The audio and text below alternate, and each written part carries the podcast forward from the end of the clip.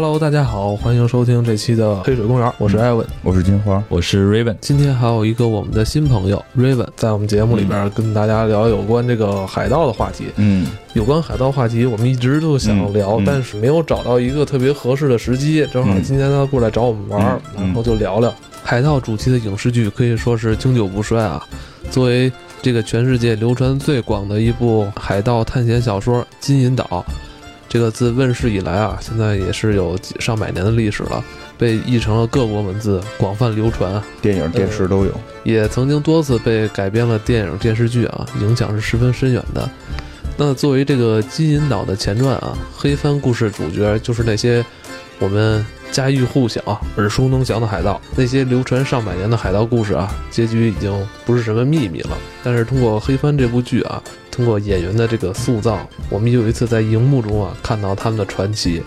黑帆也是近年来吧，我看过的美剧里边我最喜欢的一部。现在再去看《金银岛》这部小说的时候，你可能觉得，哎呀，这些情节怎么这么老套啊，是吧？就去脸谱化，对吧？一帮土匪去大海上去寻宝，一帮海匪。海盗就是，其实顾名思义啊，就是海上的那个强盗。海上的强盗，他跟陆地上强盗还不一样。别说抢东西了，你就航海就是一个很风风险很大的事儿。对，就是我记得小时候咱们看那个新闻联播结束之后的那个天气预报，会有一个报报那个海浪，就是黄海什么海浪什么几米几这种。我去台湾的时候，在花莲嘛，去了一趟外海，就是太平洋嘛。那个风浪，我操，可以说是跟我以前去北戴河、青岛那完全不一样的感觉。就是在外海航行啊，就是它那体验绝对比你在内海要残酷的多。你如果是大西洋的话，就是风浪可能会更大一些。你没有任何参照物，啊你可能漂了好几天，你看到一切都毫无变化，对，你不会觉得什么哇，这么美丽的海水，跟完全就没有了。海的风险就本身出海的风险就太大了，然后你还要去抢劫。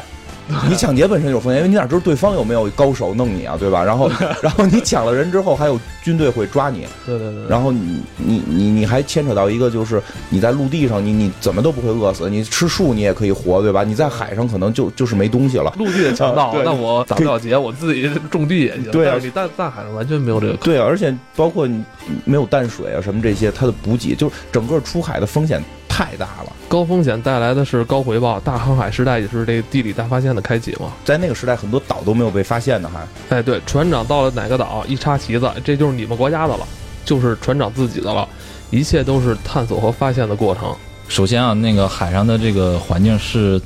特别的那个艰苦，然后基本上就是你们现在可现在可能大家就是感受不到，因为也不会有那么强，就暴风雨你也不会冲着暴风雨开个小船去。嗯呃，那个就是有一些相关的游戏之类的那个影视，其实你们也可以多看一下。就其实他们那个当时的那个风帆的那个船，其实大概像英国已经有，像那个比较出名的那个就是胜利号都可以去参观。然后那个船其实就跟楼一样高，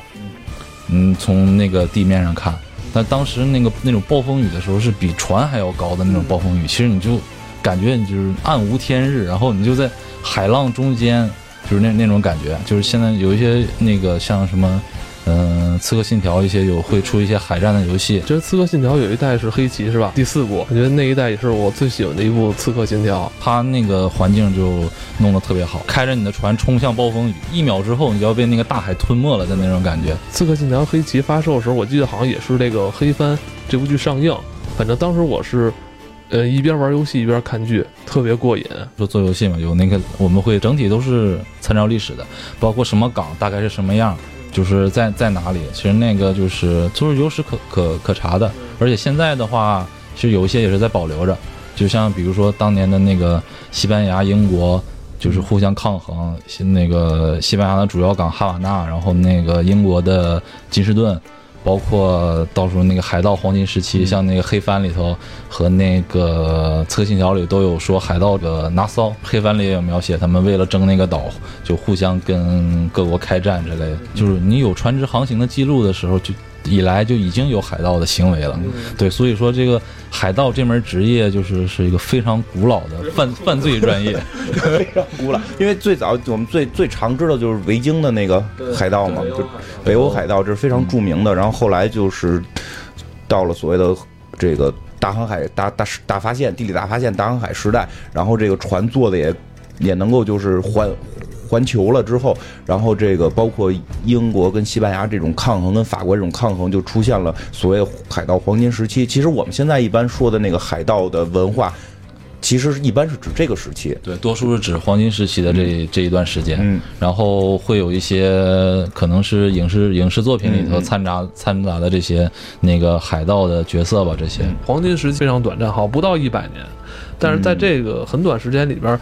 出现了很多嗯，对，有有名有有意思的故事，些是历史可循的，有些其实是虚构的，还有一些是说不清半虚构的。因为很多事能在大海上发生，就这个人可能真存在，但是在大海上发生，回岸之后，他在海上说那些事儿是真是假，你无从考证。对嗯、包括有很多，包括有些著名的船长就，就都是由于这种事儿，后来被被这个诬陷什么的嘛。嗯，就航海日志一烧，你就完全不知道发生过什么。以前玩神秘海域嘛，玩了好几代，不知道为什么叫神秘海域，说是吧跟大海也没什么关系，是吧？前几代好像都没有什么大海的一些场景。这游戏主角内森·德雷克就是海盗黄金时期一个非常有名的船长，弗朗西斯·德雷克的后代，是根据这个来的。德雷克好像是相对早期的一个海盗嘛，因为大概可以介绍一下，就是之所以海盗就是就是说海盗黄金时期就是英。英国、西班牙、法国争霸这个时期，为什么海盗特为什么海盗特昌盛？其实说起来，海盗实际很多是英国海盗，他是受到英国政府支持的，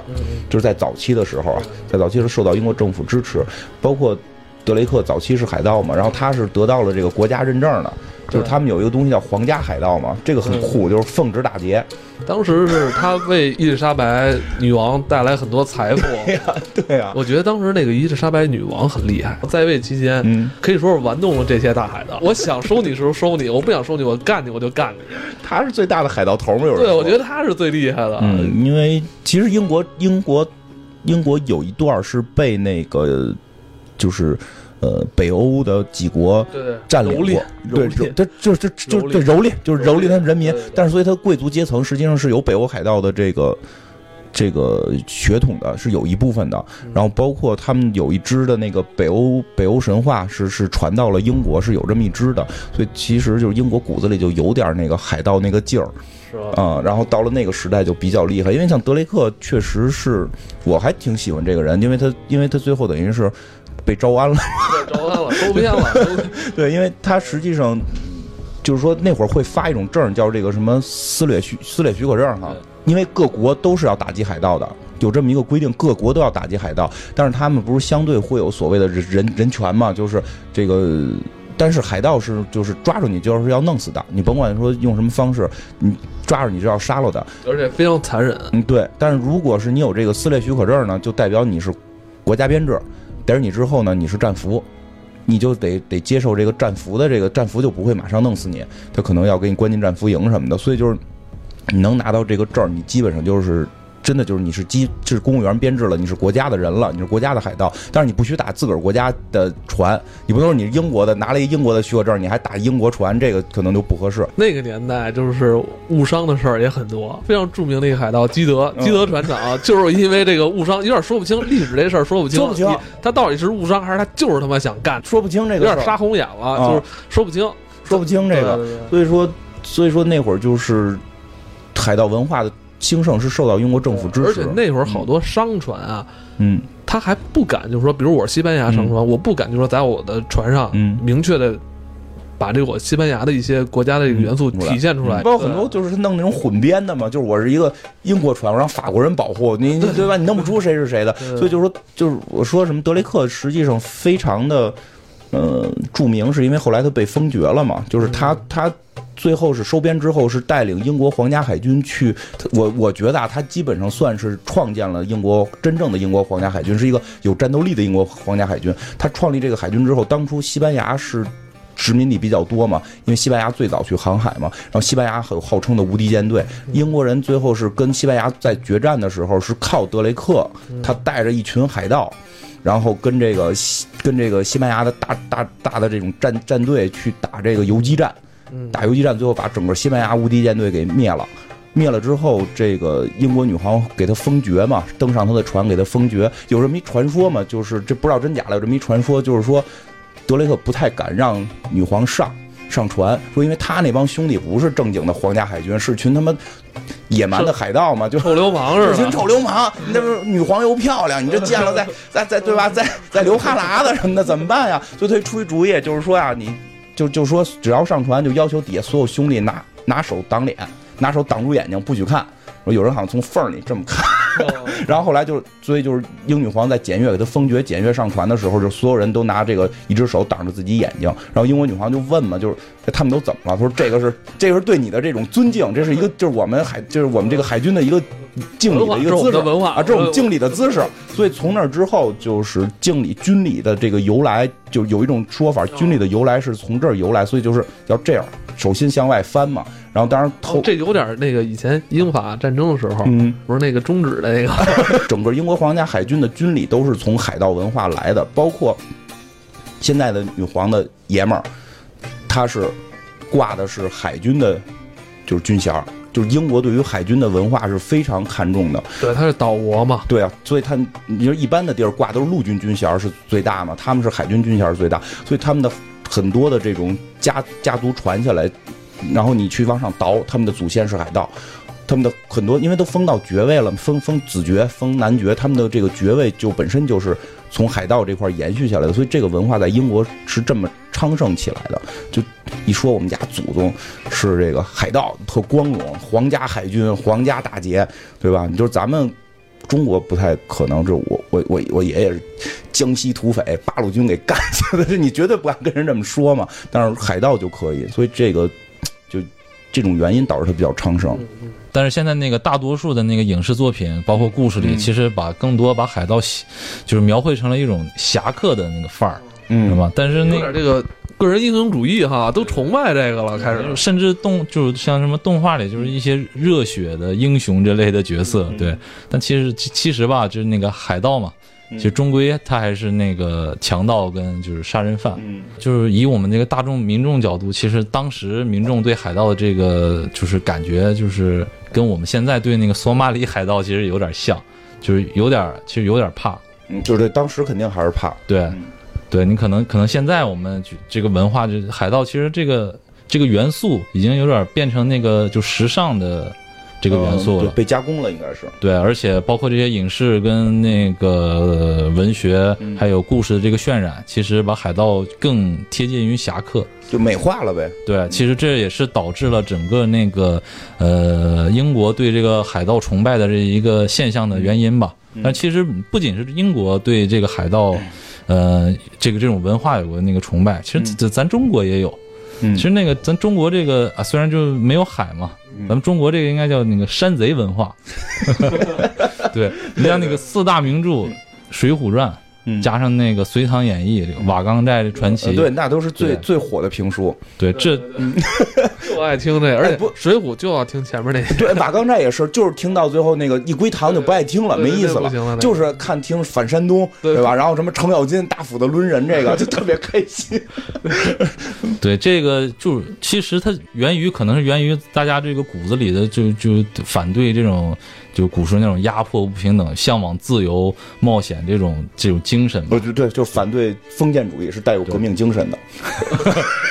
哎，不过你说起来，他说这个还真是，他说这个还真是有一个我记得特比较清楚的，就是我记得水，我记不太清比例了啊，但《水浒》里边我记得是明确描述过，就是当他们抢了抢了钱之后怎么分钱，这个朝哥哥是占百分之多少，然后这帮头领占百分之多少，小弟占百分之多少，就是这帮人是一个，我觉得不像是打工，就每个人都是股东。有这种感觉，其实海盗文化里边明确也有这种但是，西方的海盗，嗯就是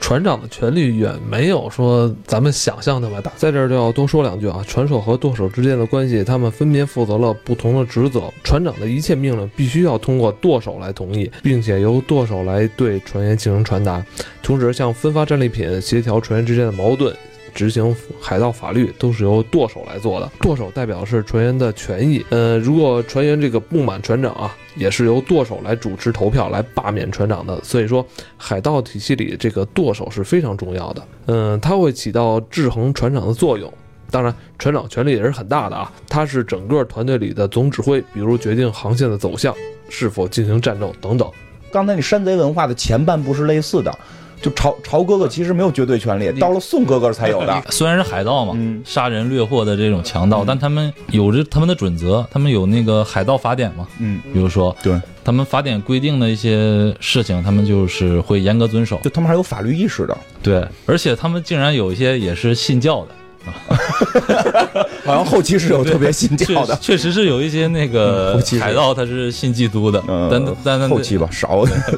那个不过说信教这多多聊一个，就是你就看就。比如说，你看《加勒比海盗》，其实有，就虽然他那个很魔幻了，但有一个其实挺逗的是什么？就是英国海盗，你会感觉他们没什么信仰。尤其是那个第四集不老泉的时候，最后西班牙人去了嘛，西班牙人去了，就是我们是信上帝的，你这东西都是封建迷信，就把摊儿给你踹了。就是海盗，因为我觉得海盗可能是因为航海在这个航行在大海上，然后他好多还在这个北美啊什么殖民地这种地方，他信的文信的这个东西可能相对杂，信的会杂一点。到后期慢慢统一起来了，就开始有信基督的了。所以海盗这个文化就会，他的故事里边会包容很多奇奇怪怪的东西在里边，包容性也很强。聊到海盗，就不得不提嗯这金银岛。咱一开始也说了嘛，哎，这金银岛现在好像已经有点变成少儿读物了。我感觉这就是少儿读物，就是在咱们国家的很多译本，现在也变成了就是说什么少儿必读的什嗯么呃，就是西方经典。啊，什么西方经典什么百百名百大故事这种，对，而且你嗯。看起来，呃，还的确是挺适合小孩读的。嗯，对，啊，他有这种正义对抗这个邪恶。邪恶这种这种东西在里边儿。大快人心，就这种适合少儿少儿比较多，而且那个他这个更就是嗯、呃体现了他们那种大航海时代那种冒险精神，因为它本身的那个就是整个的这故事起源就在于一张藏宝图，嗯就藏宝图财财宝，就是他们那个追求梦想的这个精神嘛，勇于探险。然后他们去拿着这个藏宝图去组织，去组织了一个冒险队，然后去夺宝。然后后来他们又发现了整个船上一部分大部分雇佣的水手全是海盗，嗯，然后再去跟海盗斗智斗勇，最后战胜海盗，然后平安的运送了一批大财宝，就是满载而归。他们就招海盗的时候都没都没有做政审，居然能招着一群一海盗，他们做雇水手的时候出现问题了，这个遇见过大风大浪水手，那肯定是海盗。真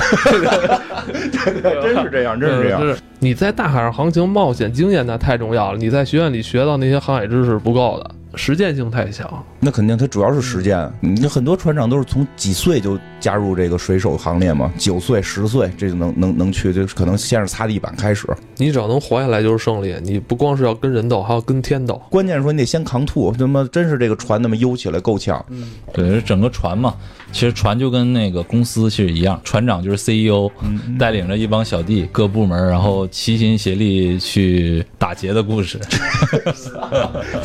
CEO 带着小弟去打劫，对因为好像影射着什么。因为多数嘛，他们就是其实海盗也都是水手起家，嗯他们多数，呃，之所以当海盗，是因为他们那个海盗的利益比较丰厚嘛，嗯就就我干普通水手，我的赚的太少了，我养活不了自己，嗯哎，那我就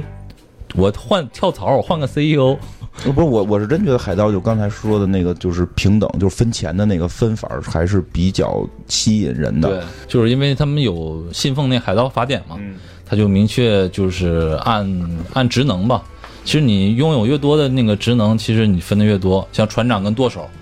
他就可以分到两份儿，就你们所呃所有抢抢劫来的那个财宝嗯跟那个利润，然后平分平分到每个人头上。船长跟舵手可以分两份，就分分成十份，他们得两份。对。然后大海大海航行靠舵手嘛。但是你听着那个感觉就就两份儿吗？这不应该都是船长的吗？对对啊，就是大哥文化对吧？我船长我得占九份儿，你们其他人占一份儿。然后就被罢免了。对，所以所以对这个对对啊，就是他们分，其实船长跟舵手俩人才占两份儿。所以我就不知道为什么他们都争相恐后要当船长，我也不知道船长有什么好。对呀、还没事儿就让人给给反叛一下。我说这船长，船长也是个最高危的职业。嗯，然后他们还会有那个各种就是那个就特技部，例如那个炮手、厨师、医生、水手长，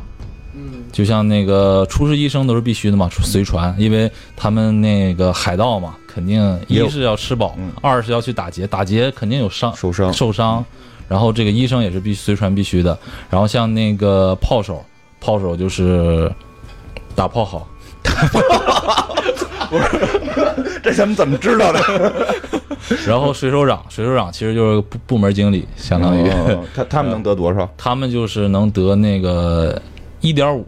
就一共是吧？就这几个这个人加起来一共能得到一点五每个人一点五嘛啊，。每个人一点五。啊船长跟舵手每个人两分儿哦每个人一点五，哦，然后再有点就是是就是有点那个职位的人员可能就是一点二五，嗯然后普通水手就是一，就这么他们就是最基础的评分，就是你承担越多的职务，你有更多的那个技术，嗯你就会分到更多。船长也很重要啊，但是说在某一层面，船长又不太重要。为什么呀？我这艘船，嗯我一旦出海，嗯十几二十天，嗯多则几个月，嗯是吧？那出现各种状况都有。之后对咱看那个剧里边嗯，比如这个船员是不是升帆嘛？结果一阵大风把船员吹到海里死了，少一个人，嗯这事儿就不好办了。嗯他因为他的分工很细，而且我一艘船上我又不可能要那么多人，因为我我是去打劫嘛去，打劫是吧？你你人越多越分的越少嘛。哎，对我厨师可能就这一位两位，嗯嗯我一旦少了一个人，我这个运转体系，我这个平衡，我这个团队嗯就会出现问题。嗯所以我在看《黑帆》这部剧里的时候，他们就经常出现这种投票这种行为，每个人都是有话语权的。船长谁都能干，这个医生不一定。呃对对，船长其实更重要的是给大家一个明确的目标。嗯像你呃说到那个有个挺好游戏，就是那个有个独独立游戏人两个人，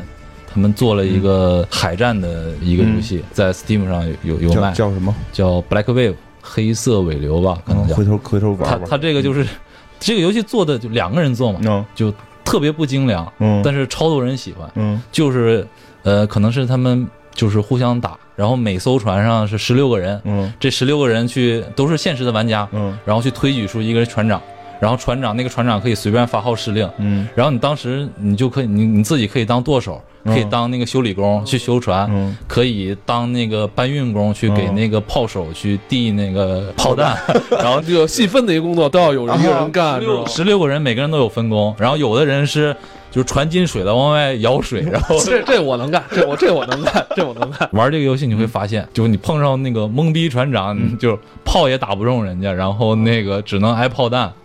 嗯，就是定在片场定定策略嘛。但是你知道，就是在看那个黑番剧里的时候，有一项的属性是很重要的，嗯他一定要会讲故事。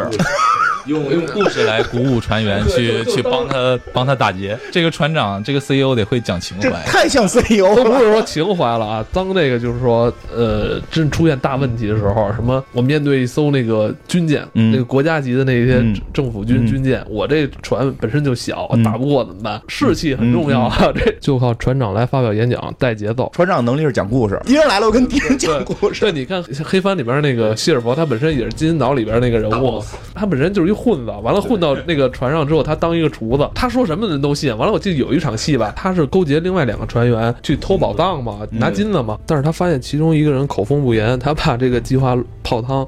于是他就让另外那个人去警告一下，结果那人呢。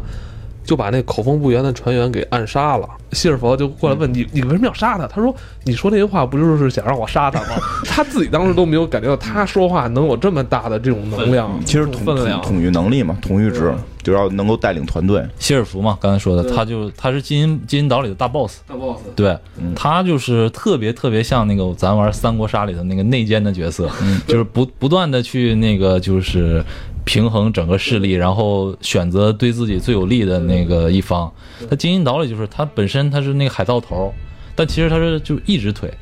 他而且他肯定打不过那些四肢健全的海盗。然后，但是他能统统领他们，就是靠这个讲故事的这个能力。他最后结局，他他不是挂了，他也不是被流放了，他是随着那个主角的船一起一起回家了，然后还偷了一大袋金币。你这一下就剧透了。那个书是一八八三年，其实我剧透应该也不算太严重。对，所以他他这个就特别聪明的角色，然后包包含这个就是在金银岛里，他这个形象也就是特别深入人心嘛。就是其实他这个人，你觉得坏，他也不是那么坏，他其实就是为了就是更享有更多的那个财富嘛。本嗯身嗯就是当时的他们那个阶级，受那个贵族啊，还有这些封建这个压迫，其实他平民其实很难熬出头。嗯。但其实你积累更多财富，你就有更高的地位，所以就是他也是，其实就是为了自己。还真是因为从海盗封爵的太多了，嗯。这个你感觉从海盗这是条捷径，对你去看那个时代，应该是十六世纪那个、嗯那个阶段，嗯是他们黄金时期嘛。那个阶段其实是世界的这种地理大发现的这对这个年代就英国就是靠海盗对对对对，而且也是由于它国内这种国力的上升，它的科技的进步，对各方面原因，才促成了他的这种舰队的这种强大。金银岛那个大 boss 那个形象，其实从那之后好像就给这个海盗的形象给有那么一个固定化。刚刚说那个金银岛里的那个海盗形象嘛，十分的那个鲜明。然后其实他整个他整个这本书，把整个那个往后的这些影视作品、故事、动画，其实都有一个非常深的影响。其实我就我们现在就是海盗这个题材最火的就是《加勒比海盗》嘛，嗯其实这个也是深受它影响的。就举几个例子，它那个像是有一有一部他们是，呃，召集海盗王，嗯。他们去解封那个海之女神，嗯。应该是那个那一场吧。他们有一个那个，就是每个人都是拿一个信物的那个东西，就是每个人都扔什么破眼镜啊，还有什么乱七八糟小杂物。他们管那个东西就叫那个 piece of eight。电影里头它翻译叫西班牙银币，但就是有个中文翻译叫巴格里亚尔。其实这个就是那个金银岛里出来的，它是那个整个那个希尔福那个海盗，他他有一只鹦鹉，那个鹦鹉只会说一句话，就是巴格里亚尔。炉石里边有张牌，就是那鹦鹉吧，它只要一一打出来，最费子卡，现在好像都退环境了吧？这张都见不着了。完了，他只要一打出这张牌，就巴格里亚尔巴。格里亚尔，巴格里亚尔，这个就是都是从那个金银岛里出来的。你包括甚至就是第二部，第二部叫那个聚魂关，最开始的时候那个呃呃那个现任大副躺在猪圈里的那个吉布斯先生，他就是在前前那个开头唱了一首那个哟吼吼那个海盗的歌嘛，那个歌其实就是在金银岛金银岛里写出来的。但是就也没人唱过，反正 没唱。因为原来是文字是吧？对，原来只是文字，诗歌，诗歌就是你这词儿在这儿，啊，加勒比给谱了曲了。呃，你怎么唱都随你。反正这些，反正这个诗歌不怎么押韵，我我是不知道他怎么唱的。就是海盗里边的很多这种在船上的口号，他们一般会就是有那个瞭望塔上会有那个水手去瞭望嘛，因为当时那个我觉得这是一特高危的职业，站得高，站得太高了，风还那么大，我操，这个老怕刮下来。整个船最大的就是帆嘛，嗯因为它有吃水。整个船其实船身就一半儿在水里了，嗯嗯就是你看到别船的别的船的时候，都是先看到帆。他们那个，因为当时他们的那个联络就是基本靠喊，就看到看到船就会喊 sail，嗯，对，就是先先看到帆，是因为地球是圆的。最早证明地球是圆的是通过这个。如果如果地球是平的的话，你应该是这个船你能看到是整体看的。它之所以有弧度，所以会先看到帆顶。嗯嗯啊，说回那个 刚才那个《加勒比海盗》第二部，你说，所以它那个，但他的第二部叫《巨魂关》嘛，嗯它英文叫那个 Dead Man Chest。嗯其实那个 Dead Man Chest 就是那个歌词里的，就是相当于《加勒比海盗》有一个这个致敬的这个意意味儿在里面。嗯，对，美国人拍的这个电影，嗯海盗题材的，肯定离不开要追本溯源嘛。对，他要倒到根儿上，嗯他从哪儿的根儿？金银岛，他肯定得从这里边去大量的取材。包括后来那个一四年出来的黑帆，嗯其实就是打着那个金银岛前传嘛。对确实你能看到里面的那个弗林特船长，就传说中的弗林特船长和那个最开始他那个呃主角拿到的那个藏宝图的那个比利船长，其实就是之前弗林特的那个水手长，加上那个独腿那个 BOSS 那个独腿海盗那个希尔福，他其实就是那个也是弗林特船长遗传的。他也是从最后就最刚开始说从混子一直当到跟海跟那个弗林特船长平起平坐，甚至最后都要那个去呃弗林特都要去那个听从他意见的一个角色。其实就是这个黑帆，它其实比那个加勒比海盗的话，它更真实，它更写实一些，它更写因为实一些。加勒比海盗毕竟是一个就是奇幻风格，而且是儿童的。对它其实，在定位上是十三加，对，因为《加勒比海盗》里边没死人，对，就是他没有明确的哐给人砍了什么的。因为那个黑帆的话，其实他就更加血腥、更加暴力的直线。而且它里边出现了很多这个知名的大海盗，都在这部戏里边，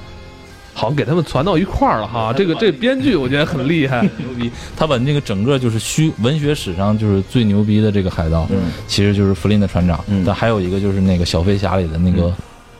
胡克船长对，包但那个。括我记得好像在第三季里边，黑胡子也出现了哈，对，不过刚才说黑胡子是历史上真有的吗？真有嗯。对他那个黑帆这个比较好的就是他把那个真有的这个黑胡子，嗯他还有那个查尔斯维恩，嗯。还有那个棉布杰克，这都是历史上都有的。刚才那个金花说过那个记载，其实你你只要把船长日志烧了，什么也不知道。其实他们有一些人就是只留了名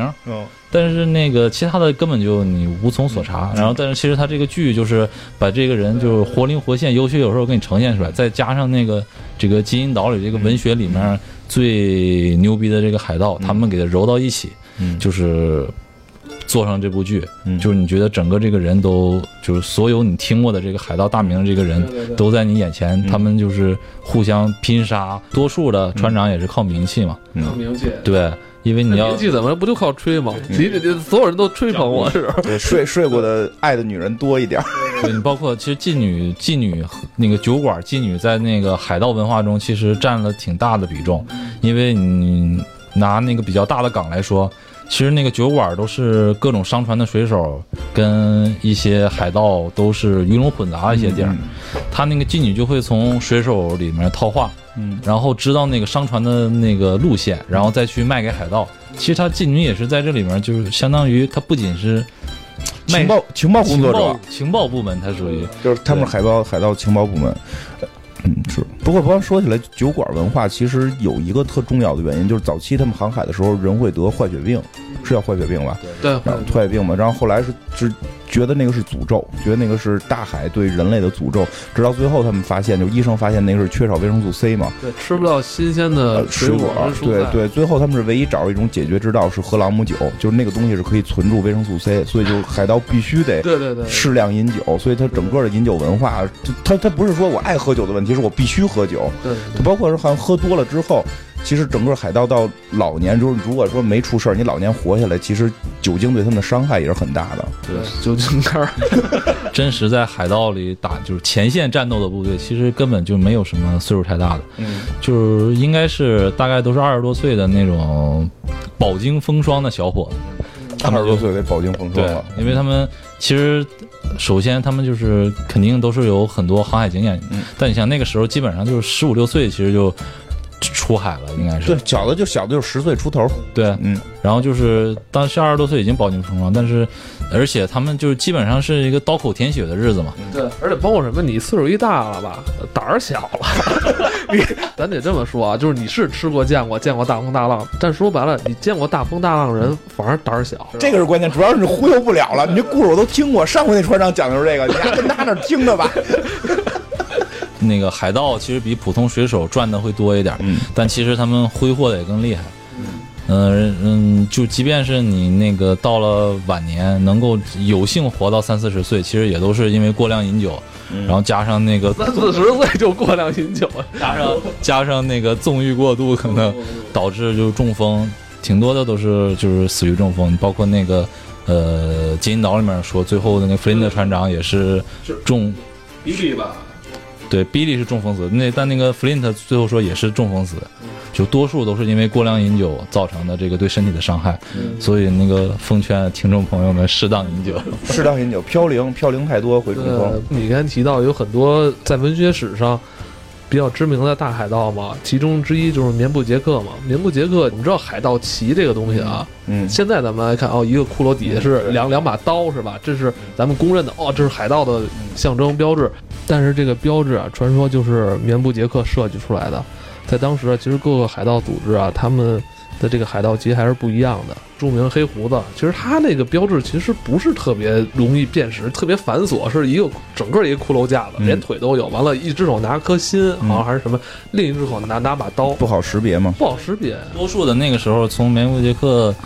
他是整个一个骷髅头。其实之前多数的像那个 Flint 那些那些船长，他们都是一个整个骷髅。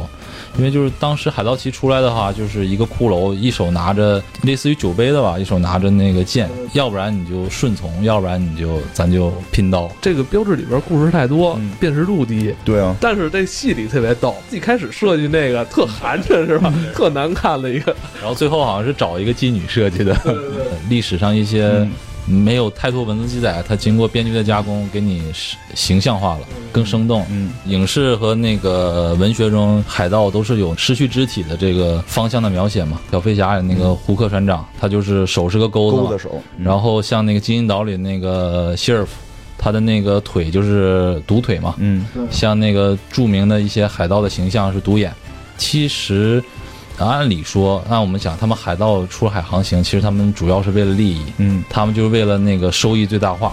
其实你如果放放一堆那个，呃，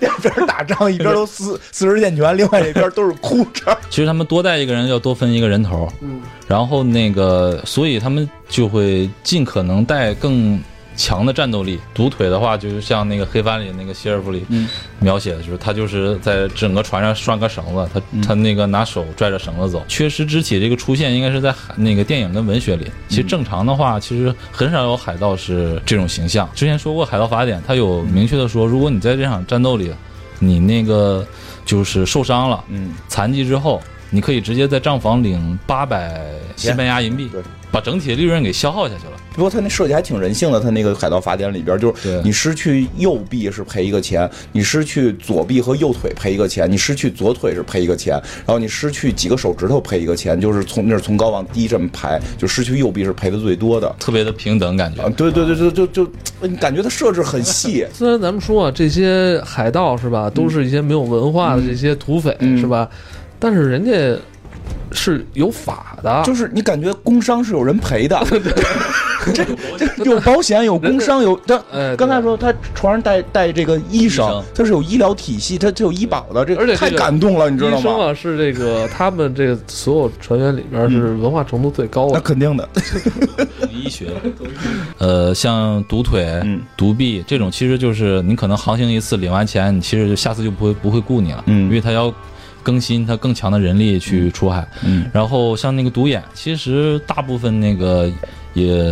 人想到海盗，其实都是独眼的。嗯。其实这个独眼也基本上是很少有海盗去会有这会独眼，因为当时虽然是碎发火枪，但其实也是你打到眼就死掉了。嗯。对，像我之前看过一篇那个文献，它其实有理有理可循的，嗯。因为那个首先说海盗他们这个打劫体系，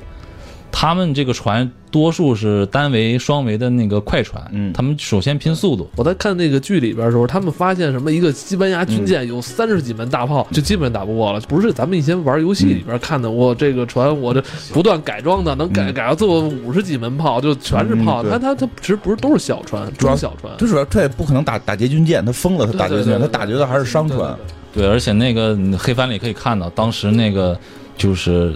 西班牙战列舰，一一一轮炮下来，他们就基本就废了。对，所以他们基本上都是打劫方式，就是伪装成跟你国家差不多的，就是刚才说的那种混编类似的，就让你看不出我是什么国家。我先接近你，接近你之后，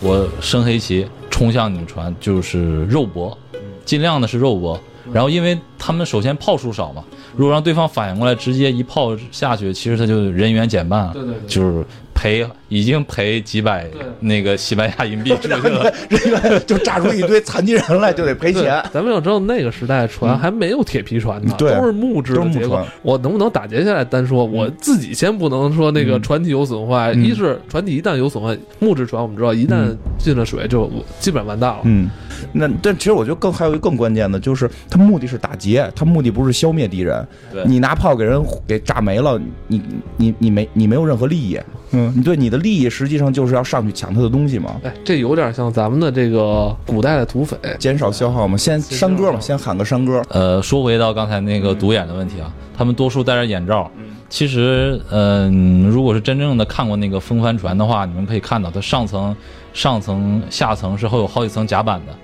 其实他们登船之后，就是拼杀的之后，很可能就是从上层打到下层。嗯但是下层甲板其实是黑暗的，就是你从就像你就正常你晚上去洗手间，然后回来你一关灯，就是你瞬间的那个时时间其实是致盲的，嗯你什么也看不见。但是你反而在黑暗里中待时间长的时候，你会看得清身边的环境哦我。说这黑帆这个剧里边怎么肉搏战都在甲板下边打呢？特别猥琐，进攻那一方。还不是冲进去，嗯先扔两颗雷，先先扔两颗雷到那下舱里边，完了说扔雷后也没反应，这时候在偷偷摸摸的，特小心。就跟这有关系，他下去他一下看不见东西了。我觉得咱以前都被那他妈游戏给他妈的被误导了。就游戏就是就是游戏先轰，对着给对轰，方轰完了，就 你就过去就能捡钱了。其实你现在想，想，你给他轰没了，你捡什么呀？对捡什么肉搏是俩船长跟那儿噗噗噗噗比比划，其实其实根本没有这么回事其。实就是就是大乱战，然后其实就大乱战。对，但是你你跟人打到下层甲板的时候，其你你其实戴着眼罩，有一只眼睛长期处于黑暗，你能迅速的适应这个环境，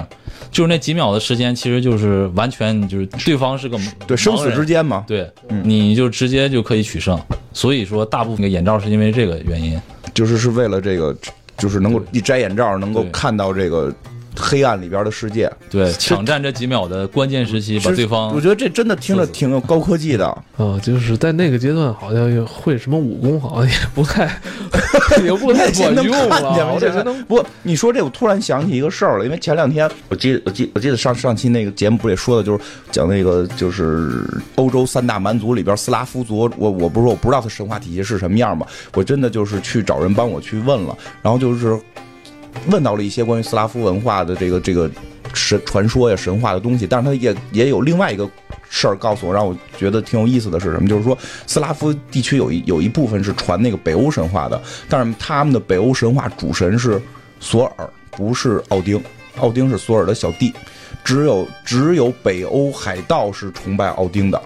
然后，而且这个他们在这个北欧的这个朋友跟我说，就是他们是能够有文献查到，是从北欧海盗文化兴起之后，奥丁从父神升到主神，然后成为索尔的爸爸。他是靠这个神话吹了一段时间，嗯，哦，他这才成为主神的。对他这时候他就是说，因为奥丁的特别著名的形象是独眼儿，有一个眼罩。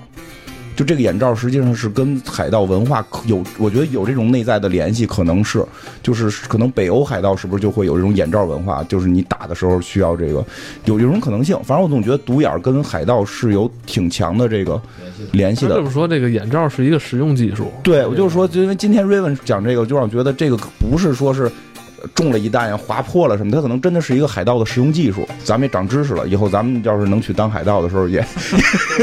都蒙上。啊不，我是在那下层舀水的，我一直在下边待着。比较喜欢登船肉啊，其实有一点也是，就是尽量不开炮。其实当时他们的已经就是船已经能就是开到中国了，开到通过换船来开到中国去去往回运一些瓷器，有些瓷器他们那边当时也挺非常值钱，他们也怕会炮击会影响。嗯，也是那个瓷器太脆弱了，一一炮下去，全船的全船白抢。你别说一炮下去，这要风浪大点儿，这底下这你这个包裹的不好，这就脆了。这个哦，难难怪瓷器从中国运到那边那么那么值钱呢那。个时候其实就已经运过去了。然后当时他们海盗其实像黑帆里也就是特别介绍过，就是他们的这个打劫的这个流程，他们有一是有一套完整的这个体系的，而且是会有相当的心理学的因素在里面。即便是黄金时期，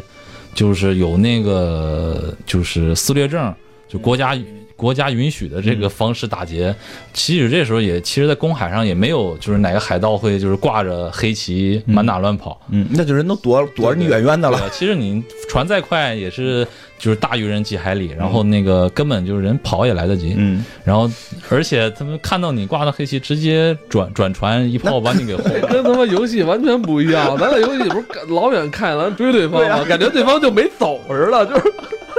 对方还是匀速前进。对方好像在等待着我，向我招手。不要通过玩游戏尝试某种职业。然后就是，其实他们就是更多是伪装，伪装成跟你一样的商船，然后接近你之后，然后升黑旗。但就是心理学的因素就在这儿，升黑旗，就是像黑帆里讲过，你黑旗如果升得太早，他们会想到对策，调转船头，直接给你一炮。但是但是黑旗如果升得太晚，就是对方你会给对方太大的心理压力，嗯他们就会拼死反抗。对，跟你拼命了。反正你们也要弄死我，那我还不如咱们一块儿那什么呢？所以他就是就是黑帆里的弗林特说，他当了很久的那个船长，才发现这个升黑帆的这个时机。嗯就是所以海盗的正常的就是最完美流程就是靠近商船，然后升黑旗，嗯然后对方投降，他们他们登船抢劫，然后跑。嗯对，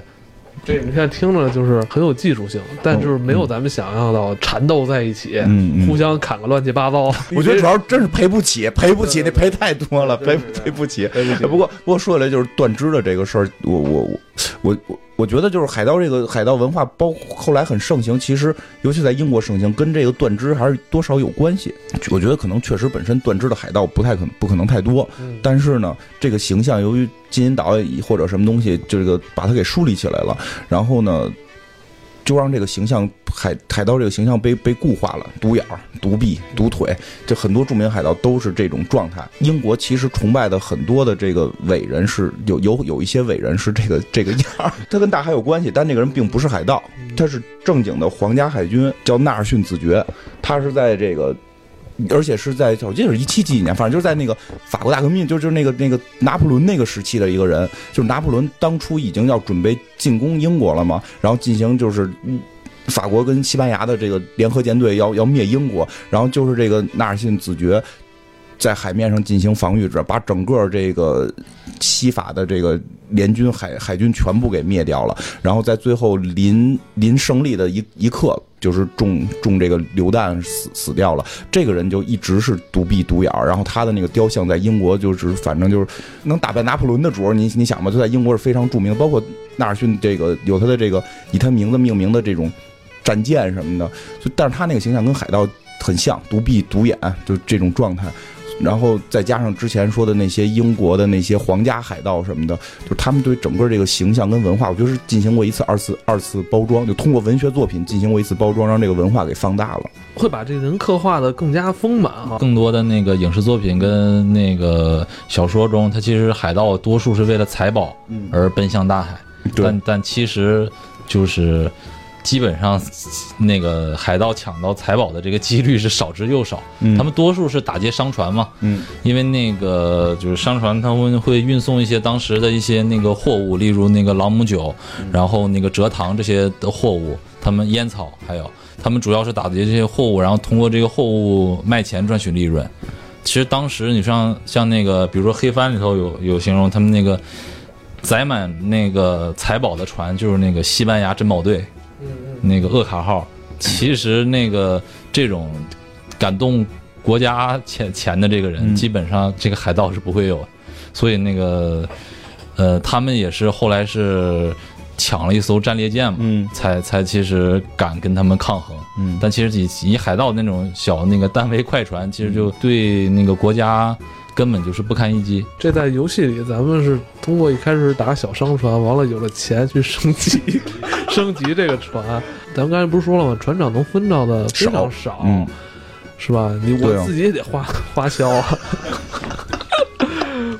对啊，是吧？嗯这真是。宝藏这个，其实我觉得海盗可能去哦找宝藏的少，你刚才说宝藏，我觉得嗯宝藏可能是那些船长为了骗人讲的一个故事 讲的一个，故事你事，想商船，毕竟固定收益是吧？呃能能多点分掉，点他哪有宝藏？你要给人一个梦，海盗梦。包括其实最就包括像基德那个不最后，哎是是基德吗？最后有那个，包括其实他们真有没有宝藏不知道，但你现在一说，就就今儿一聊，你一说起来讲故事，哎没准宝藏真的都是故事，因为因为基德那个不就是等于是他他实际他有撕掠症，然后在当然在公海上他抢了，说是他抢了。本国的英国本国国这个船，然后现在被他被这个国家定义为他是这个海盗了，然后就要处死他，然后他还觉得特冤，回国去辩解，结果一堆支持他的人都反对他，最后他被定为定义成真是海盗，又不就处死他吗？然后处死他之前，他给他媳妇儿留了个密码。然后呢，就是这密码，我就四个数，我记得是，就有人传说这个这四个数代表着这个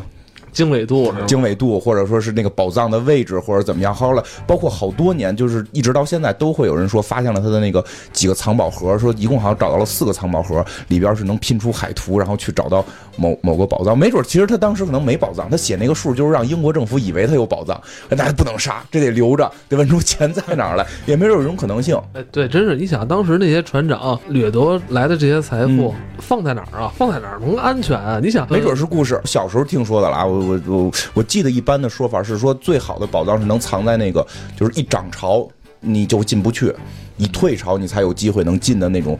海岛的，等于是海岛里边儿，就海岛的地下。就是地下里边一旦涨潮，那个地儿就你就进不去了。一旦退潮，你那个船正好能够能够那个进入那个海岛里边，是据说是啊山洞跟山洞似的。但一旦涨潮起来的话，就就会没没了那个山洞，你就就在大海里了，大海底下了。这个不知道真假，咱们也不是搞这个地理的，但是传说是他们会往那种地方藏，很厉害。有那个新闻嘛，嗯不是说，呃，什么在哪个地区的一嗯发现一个沉船，沉船里边还发现大量的什么西班牙那个金币，对，是有过，是有过。不知道那新闻是真的假的，是真的，但是可能是商船，好多说最后发现的商船并不是海盗宝藏，可是商船，没经验的船长直接开炮了 反正说是商船，商船沉没。包括像黑胡子临死的时候也是说是有宝藏的。黑胡子之所以特别火，一个是我觉得他形象，咱们从文学角度讲，那个形名字跟他的形象可能会比较火。他后来从这个新普罗维斯登嗯，离开之后，直接奔北美了，嗯打了美国好几个那个沿海嘛，很很很很虎嘛。就是说他最后也号称是有有一个宝藏，有一宝藏，也是想跟人谈条件，人没听，最后弄死了。弄死之后，我记得是说前几年一几年还是零几年，就是两千年之后，有人声称找到过，但是后来说最后那个考古学家一来说那个不是，那个是商船。不知道是不是你说的那个西班牙金币那个事儿，因为嗯但是所以说他们那海盗宝藏好像没有什么正经被发现的。现在我今天突然会觉得，可能海盗没没宝藏，都是为了骗水手跟国家。就是一旦就是说要弄死我的时候，我要留一后手。对我有宝藏，啊，对那你看刚刚才那那么平分，他拿不着什么钱了，对，对但是他拿两成。对，而且不会去打劫那个那个国家队的对啊，他有没有公共基金？他不知道，他们也没有公积金。好多船长就是一直想要一个名分嘛，嗯跟就是想养老了，主要就是早期不是有人能能达到这个水平吗？啊比如刚才说的德雷克，伊丽莎白当时是玩了一手，立了一标杆儿。也没准是他的老情人，这都说，就没有英国人听吧这个节目，就这样，咱知道咱中国的一些电视连续剧一编肯定就是这样。哦对吧？就是包括那个叫什么亨利·摩根的，就是写那个《海盗法典》的人，他最后也封到封到爵了，而且是拿到那个 哪儿的总督来的啊，牙买加副总督。就拿他到牙买加副总督的时候，其实牙还干海盗呢，这也挺混的。这国家就是我记得是说他打劫西班牙商船打劫太多了，然后西班牙最后急眼了，西班牙就说你把这人弄死，就跟英国说你把人弄死，要不然咱俩两国相算开战。你你那些海盗打我就认了，你就这人打我太太狠了，你要不然咱俩开战，要不然你把他弄死。然后英国国王是国王还是女王忘了，就给他弄回去了，说我要弄死你，然后关进地牢。西班牙就就就罢手了嘛。西班牙罢手之后，这个英国这个就是没没事了嘛，给他弄出来了，弄出来了。你去那个牙买加当副总督吧，就去那儿当副总督，他继续干海盗营生，就是就他就形成了另一种情况，就是等于那相当于殖民地嘛，就殖民就是。比如英国我还管海盗，但是我殖民地我管不着，那个总督或者副总督他会勾结海盗，然后再形成一个小小圈子里边进行打劫，然后 自娱自乐。也不是自就就就是这样的话，这样的话就等于海外编制。英国我不知道啊，明白吗？那我不知道。然后他们就等于是等于是一个灰色地带，就是总督就是说，嗯那个你们这些商船给我钱，不给我钱我对，对你付费付交保护费，你不交保护费，海盗打你我可不管。但实际他跟海盗那他这是挣两头钱啊，对呀、就这人后来就挣两头钱，他跟海盗勾结好，就是给我交保护他还得替这海盗销赃的嘛。呃，对，肯定的呀，就两头都弄着，所以说最后这人被罢免了，但是也挺逗，是好像是弹劾过四次，就不是说一发现他跟海盗勾结就就撵走，是最后实在是受不了，就是您您能不能消停一点？您偷偷干，说不行，我就是海盗可能比较虎嘛，我我这个我就得升旗子，我得证明我是老大什么的，最后是也是很就干了一段时间，这个弹劾了好像好几次，就是审了好几次，最后才给他罢免。罢免之后人也是自然死亡，并不是处决。嗯但是这可能基本都相对早期了，到后期我觉得就是英国用不上海盗了。用不上了。用不上了，他国家已经强到了我我干各国都 OK 了，我用不着你这些海盗，而且就是对对吧？而且像刚才那个那个 Raven 说的，海盗基本还是什么这个单桅、双桅这种小型帆船，如果那会儿他打什么中型船可能还 OK，但是随着科技发展。他们这船越来越厉害，您还弄那么一玩意儿，就对，商船的这个 船都都比较厉害了，他们控制不了这种成本，对啊担负的这个风险就大了。对啊他因为当时没有保没有保险公司干这个吧？保险公司也不可能保海盗啊。就你说这问题是，因为它是个个人个人经营的事儿，对它那投入成本就太高了，然后可能就不是一艘船就能打劫了，可能我得需要十艘船。我想的是，当时英国可能也是逐步的推行城市化进程，你知道有吗？可能，领先世界其他国家率先进入下一个人类文明阶段嘛，海盗是明显是跟不上时代了。对啊，它的黄金时期也是迅速的衰落。对对对，我我觉得真跟这些都有关系，所以最后英国是不跟他们玩了，所以海盗就彻底的就对，这个文化很很快就开始一下就衰败了我们之前也跟你说，有点像咱们古代那些门派，啊，对，南北宋时期。南北宋那时候一说什么八大门派、六大门派，嗯一说好多门派，嗯，这时候跟科技发展有关系，是就是说跟跟军军备的升级有关系，就是你已经在光练拳没用了，人清朝那个马呀，这这这火枪什么都有了。对，已经有火器，明朝就已经有火器了，然后再加上清朝的那个八旗啊，就这些军备的东西，干你赤手空拳已经是没问题。但是你在早期，你真是说练武练的能打架，可能还是有点帮助。你力气大嘛，至少力气大能参军南，北宗那会儿也顾不了他们那些人，对自己还打外敌呢嘛。他还得靠这帮人去帮他们去打抗金对吧郭靖郭大侠啊，对吧？关系时时代背景就是有关系，清朝就不需要这些门派嘛。其实咱们刚才聊了好多这个海盗的故事啊，有这个金银岛是吧？黑帆，嗯今年好像加勒比海盗要出新的一集了哈，嗯第五集。应该第五集了哈。嗯。隔了挺多年。其。实它更多是有一些奇幻的东西在里面。看那个加的已经很夸张了，我看有大海怪已经出来了，包括那个章鱼男。章鱼男、啊，是吧？死尸，这个骷髅兵，呃骷髅兵，对。迪斯尼出的嘛，嗯。它是给小孩看的，对。更加的奇幻。对，今年的第五部不知道是什么主题啊？嗯，好像也是类似于不死的那种僵尸军，僵尸军似的，但是以我大概看了一眼片花，好像是这回是明确的是那堆僵尸是西班牙人。看的是因为片花我没看正片呢，因为还没上呢嘛。就片花里边大概那个意思就是说，当年西班牙要剿灭海盗嘛，要剿灭海盗，但是有一艘船好像怎么着，反正片花也不知道，反正就没肯定是没剿成，然后他们就沉到大海里边了。然后这帮人就是怨念不散，然后就形成了一个这个这个这个鬼船似的这么一个玩意儿，就是一直要找这个这个。杰克船长报仇，因为他们好像当初是被杰克船长打的，或者怎么样就不知道了。但是就是说跟他是有恩怨的，就明显的把西班牙这个舰队剿灭海盗这件事儿开始给拿出来来做了。因为刚才其实我们也讲到什么那些封爵的，基本上是打西班牙船，基本上打西班牙船，因为当初英国跟西班牙是敌对嘛，但是又不敢正面撕，就他们用这种海盗的这种迂回战术，就是打打你的游击啊游游击击，打你的经济，打你的经济线，让你的经济起不来。然后这个他们自己自己攀高科，最后干你。这也没发现吗？那会儿西班牙的装备不仅精良，都特别感觉华丽。对对，英国那就是海盗嘛，英国就是一群海盗，戴着什么假发，那种西班牙那都是特精神的那个，看看着跟都穿的跟那个宫廷似的。西班牙的那个皇家军舰都是感觉镶着那个金属。我我我听说啊，我听说的是说，因为由于当初当时西班牙军备很强，但是他们的战术落后，他们基本战斗是靠肉搏，就是基本就是船想法靠近你，然后我有陆军。就是在船上的陆军，就海军陆战队，然后登船跟你作战。然后当初德雷那个那个德雷克跟他打的时候，就发现了他这个弱点，然后就一直是利用他那个海盗的快，然后速度快嘛，就是让你追不上我，然后我在外围拿炮轰。因为他那就不需要打打钱，我就给你轰烂了就完事儿，就是一直西班牙追不上他，所有的陆军全都用不上。可挺混的这个，对，就是各种在海上外围转你，然后拿拿那个炮轰你，最后是这么把这个西西班牙给给无敌舰队给打败的。所以这回五我看是有这个西班牙这个西班牙海盗，不是这种叫海盗了，就西班牙战舰出现。因为好像之前的那几集都没有，就西班牙最后会露脸嘛，西班牙露脸跟大神似的过来给人摊儿踹了，什么他妈黑胡子，什么他妈魔法，我们是信上帝的，就给你们全踹倒。但是这回就是可能要跟西班牙打了，就这个我我还突然看到这儿，我我对这集期待就不高了，我就突然期待下一集了，应该会有六，我觉得我是希望能看到，因为这里边那个就是杰克船长那大副叫叫什么来着？什么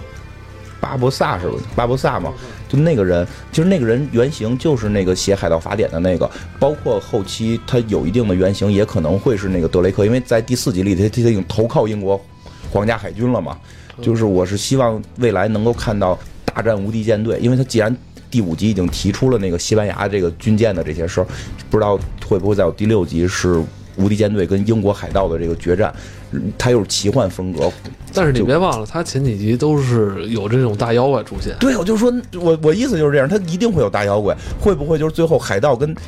就是你想这边都是那个鬼船，就是皇家海军是一群鬼船，然后西班牙那边最后能有一堆人招出一个什么大大大怪兽啊，然后这种用这种魔幻的手法去表现那场战斗，其实也挺有意思。当然，他肯定离真正的海盗就就远一点儿。不光是奇幻的成分很多，嗯，角儿谱，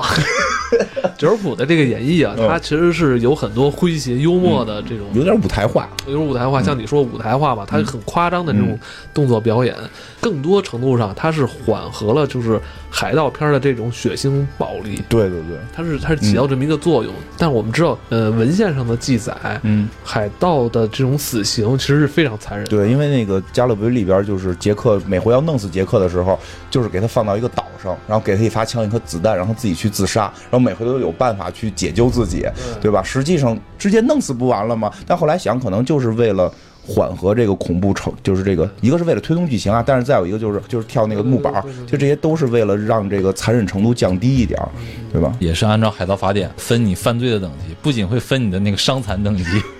还会分你的这个犯罪等级。就是可能对于一些比较轻的，就是你可以原谅的话，就是我把你流放到一个荒岛，其实就是让你慢慢慢慢死嘛，不会有那个走跳板这么轻盈的死法。因为他们那个这个死法就对于就是死刑的话，其实就是太轻了。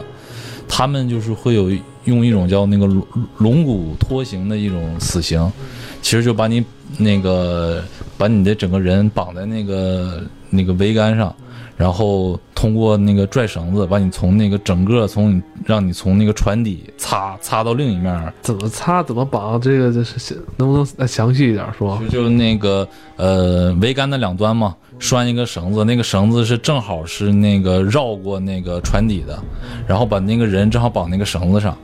绑在绳子一端，然后去捞另一另一边的绳子，你这个人就会贴着那个船船一直蹭蹭蹭蹭到那个对面的那个桅杆上，一时半会儿死不了，啊，就就是折磨你嘛。而。且它会就是固定好你就是这个憋气的时间，它就不会让你轻易的溺死。就是它会让你，就是因为那个船本身船员还有一定水性，嗯。他在这儿来回磨吧，在这水上来回就，哎呦我操，这 而且挺难受船在海上航行很很多年之后，其实那个船底都是附着那些那个甲壳类生物啊之类的那些哦，东西，对对对对对，那非常疼会。特别大，而且船底下偶尔会有那个暗礁之类的，所以基本上就是那这个就是被刮的血了呼啦的哈。对，其实就是只要只要一轮，就是已经血肉模糊了，皮肉就已经碎的血肉模糊的那种感觉。这个船员犯什么错误会有这种情况发生啊？像一般这个执行死刑的话，它有就分等级嘛。像最早说的那个流放荒岛，基本就是你如果是偷窃船员东西，这样的话你就会，你只要偷东西一次就把你流放到荒岛了，这算是比较轻的惩罚。像是有那种私斗，你就你看这个人不顺眼，给他干死了。海盗是一个非常需要团结的一个就是利益共同体嘛。对但是如果你如果有允许你这种残杀同伴的行为的话，就是必须得予以极刑。嗯，因为因为这个我还真听说过，就是说他们海盗那个挺挺爱打架的，就挺血性的。对其其实两边打架就是船员之间打架很正常，对对对但是他们好像法典上大概要求是说，必须在船长同意下在岸上进行决斗。不许在航海期间，就是我看你现在咱俩就今儿你撞了我一下，我就开始干你，就这样的话可能叫，就是因为你在海上呢，你你绝对是一个利益共同体，你不能够去去伤害你的这个团队里的任何人。然后你要想伤害他，你你记住了，然后你们俩上岸，在船长的监督下，你们俩进行决斗。就是他这个规定，可能真的就是为了保护这个整船的人。你真少一个人，可能就会出问题。对对对，嗯，就其实《加勒比海盗》就是确实是改良了很多，但是你多少还是能看到一些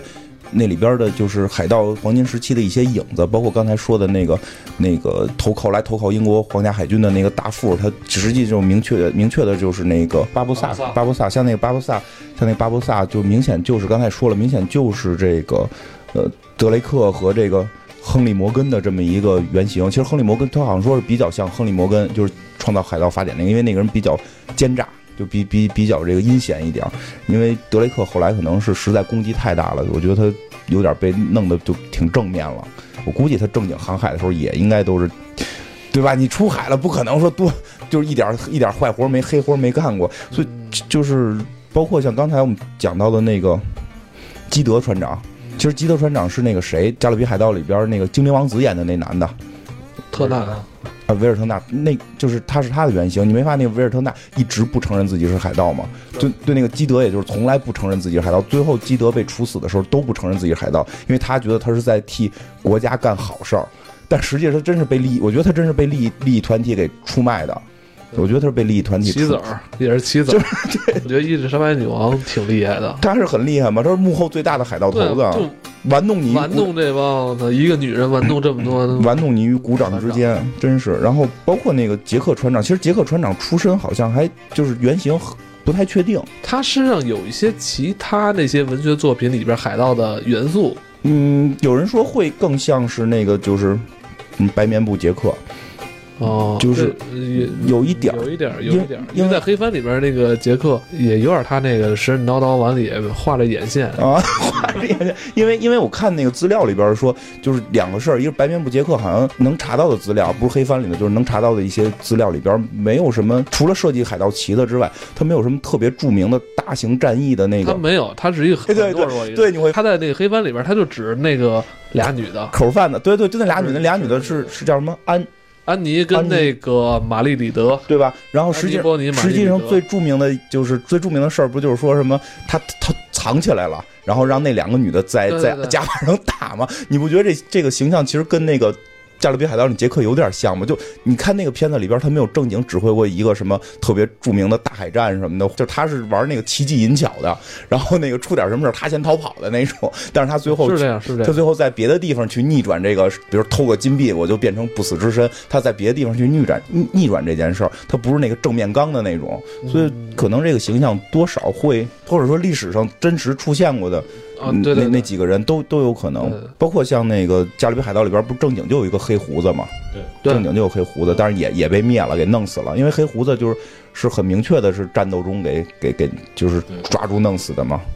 他还不像基德回来还得审，还得那个，他最虎。他在跟船员吃饭的时候，嗯完了他就是邦基把对方的船员给崩死了。嗯，呃，我必须要每隔几天就要杀一个人，不管杀谁，我不能让别人忘了我。讲故事能手，哎，听着有点跟曹操似的，睡着睡着觉非拿斧子把旁边人砍死，就为了演这场戏。说啊，我梦游了，哎，我怎么杀人了，对吧？啊，就是我我我这，哦，就为了防止暗杀。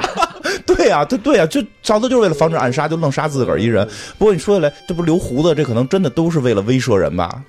就他们都是心理学家的高手光是那个留胡子，他不是有两撮胡子，还要什么包上石灰什么东西，啊。然后一旦遇到敌人，先把这两撮毛先点着了，让他永远老冒着烟儿，让人有畏惧感，是吧？对，海盗就是要先玩心理，减少一切的损伤。因为我我因为他这种战斗是，我把对方打了，我也是对自己的损伤，因为对方是要我抢他的东西嘛。对，而且我一旦打他，我这个弹药的消耗，对啊这都是成本。对啊，所以他一能用心理，哎，这《孙子兵法》，不战屈人之兵。说到刚才那个升黑棋嘛，它就是一个心理学，嗯但其实就是他们之所以升升黑棋能成功，是他们已经把这个共同，呃，那个海盗们共同把这个黑棋打造成了一个让品牌人有品牌，让人有畏惧感的品牌。哎呦，就是黑帆里头有一段，就是说他们把那个弗林特给罢免了嘛，嗯。之后他们就去想打劫一个商船来振一下士气，嗯。结果黑棋升的那个太晚，对方其实也是水手嘛，水手也是那个就在大海里那个对抗那个大海的汉子。嗯，其实你那个要真正拼命起来也，也也能弄挺也死你。挺厉害。就说那帮商船人也不是怂人，对呀、所以就是他们其实就反抗起来了。好像对方说了一句话，说你不是弗林特是吧？他好像说了一句，说问你是不是弗林特？然然后他说有区别吗？对，因为这个弗林特已经被他打造成一个品牌了，他看到这个他就觉得哦，我应该投降，对要不然就惨。记着吗？就是弗林特被那个新普罗菲森的那个地方官不是要处死的时候吗？查尔斯维恩之前跟他那么对抗，嗯完了就是说。一一旦知道弗林特要被处死的时候，立马去救他。那段话我觉得说特牛逼，说要决定弗林特死的人不应该是他们，应该是我。一旦这大旗倒了，嗯对我们所有海盗界是一个损失。就就就就是这样，就是所以他就他妈过去救他。我是海盗，我把这大旗砍了，我是大旗。就就是这么回事，就是咱俩是同行，我把你干倒了，我我我就成为新的这新的大旗了。这是能提升品牌的。对，但是但是如果我们这大旗是让，让我们的对立的共同的敌人，让政府军给打倒了，我们就整个品牌就完蛋了。对对对他们这整整体的品牌意识真的很强对你越想这东西好，越像商业化运作啊！对啊，包括设计旗子什么的，最开始说嘛，其实就是整个这个海盗共同体，它其实就是一个大大公司的那个运营城市，那个那个模式。嗯船长、CEO 一直到下面，还有共共同的那个集团，各种跟那个互各个 CEO 互相联合，每人都持股，每人都受受益。对，嗯因为选票很重要。你说到这个，我突然特别有感触，就是看三国学管理。你没发现好多这种节目吗？然后讲司马懿，讲曹操，讲什么什么的。东西方各有的文化，他的这个作品里边都可以映射出他的这种哲学。嗯咱们中国有中国的这种哲学，咱们中国哲哲学里边可能你可以从《红楼梦》里边看到，可以从这个三国里边看到，对对对是吧？嗯，这是咱们的哲学，这是咱们的文化一脉相承下来对，的。所以整个海洋文化最终的那个，虽然它很暴力跟极端了，但它海洋文化的那个极端的什么自由平等，然后追求对还是在这里投票民主这些东西还是在这里集中在这块儿，所以就是说，你就真的我我突然有一种什么感觉啊？讲到这儿，我突然感觉中国现在很多大企业都是三国文化，大哥，曹操是大哥，刘备是大哥。对吧？你就知道谁谁谁是大哥，我们有带头大哥，然后然后大哥给我们分钱，大哥给我们那什么。国外的企业真的就更像海盗文化的一个嗯延展。恰恰矛盾是在哪儿？就我们中华文明就是上千年嘛，有着自己一套处世哲学，但是咱们在这个公司的商业化运作的时候啊，我们又去学习吸纳了一些国外的套路，拧巴，你说的特别对，中中不中，洋不洋？你说得特别对，就是不得不，因为你毕竟最后要融入西方体系，你现在公司体制就是西方体系，特别纠结。说你还要设这个欧那个欧，但实际上你骨子里没，有用，但也没有用。对对，真的不一样，所以你没看现在近些年咱们很多科技公司，嗯之前在美国上市的一些科技公司都，退了。对啊，咱们咱们之前那公司不也是，就从美国这边退了上，哎，再赚一笔钱。但是我真的，我真的突然，我突然感觉到这个文化的那什么，因为因为中国的那三国志文化，你不不管什么，就是那种。君臣式啊，或者说是这种修，就是这种大哥大哥文化呀，什么这种，其实很多传统行业是这样，人家做的很好。你这最后就你说弄中不中洋不洋，其实你就是按自己大哥文化那套不上市的公司，或者说是这种非互联网行业，是那种就是呃制造行业或者什么这这种传统行业，就大哥文化做的非常棒，非常厉害。他他他没有受到外界那个冲击，而且再说中国人骨子里他妈也不是海盗，也没那海盗基因。觉得啊，我觉得日本是武士文化，就还是那个家臣文化比较重，就是那个